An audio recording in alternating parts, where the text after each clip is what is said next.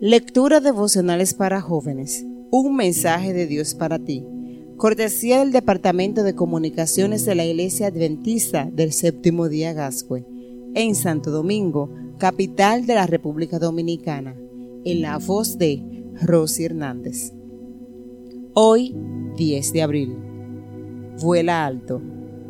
Pero ahora, libres de la esclavitud del pecado, han entrado al servicio de Dios eso sí les es provechoso, pues el resultado es la vida santa y finalmente la vida eterna. Romanos 6:22. Una vez que la persona es rescatada del pecado, comienza la ardua tarea de vencer todas sus inclinaciones pecaminosas para seguir creciendo hasta alcanzar la estatura de Cristo Jesús. Esto implica vencer los hábitos nocivos y los vicios para mantener la norma moral elevada que requiere su nuevo estado de libertad. Hace poco leí la siguiente charla en un dirigente cristiano y uno de esos jóvenes indecisos y preguntones que deambulan en las iglesias. Respóndame, pastor, ¿es malo formarse uno que otro cigarrillo? ¿Es usted creyente? preguntó el pastor.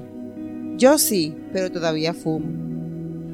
Entonces, escuché esta historia. Durante la Segunda Guerra Mundial, un aviador salió de su base a fin de atacar al enemigo en determinado sitio.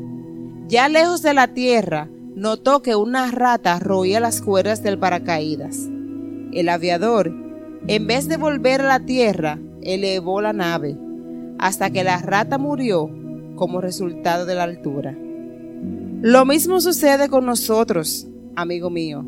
Si las ratas del vicio o del pecado están cortando los hilos de nuestra comunión con Dios, esto implica que volamos bajo, muy bajo, tan bajo que el ambiente es propicio para las actividades del mal.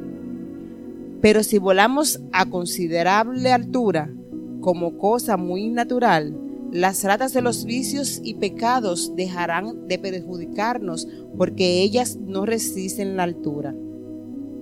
Elena G. de White escribió, ¿con qué cuidado deben los cristianos regular sus hábitos para que puedan preservar la plenitud de su vigor de toda facultad a fin de dedicarla al servicio de Cristo? Si queremos ser santificados en cuerpo, alma y espíritu, Debemos vivir en conformidad con la ley divina. El corazón no puede mantener la consagración a Dios mientras se complacen los apetitos y las pasiones a expensas de salud y la vida. Los que violan las leyes de las cuales dependen la salud deben sufrir la penalidad. Han limitado de tal manera sus capacidades en todo sentido que no pueden realizar en forma adecuada sus deberes para con sus semejantes y fracasan por completo en responder a las exigencias de Dios. ¿Cómo está, querido lector, tu vida espiritual? Es normal que nos sintamos asediados por el pecado a lo largo de nuestra vida cristiana, pero si ese es tu caso, hoy escucha el mensaje de Dios para ti. Vuela alto, porque las ratas del pecado no soportan las alturas. Yo tengo planes para ti y ellos se encuentran en las alturas. Sube, elévate más, vuela alto. Dios te bendiga.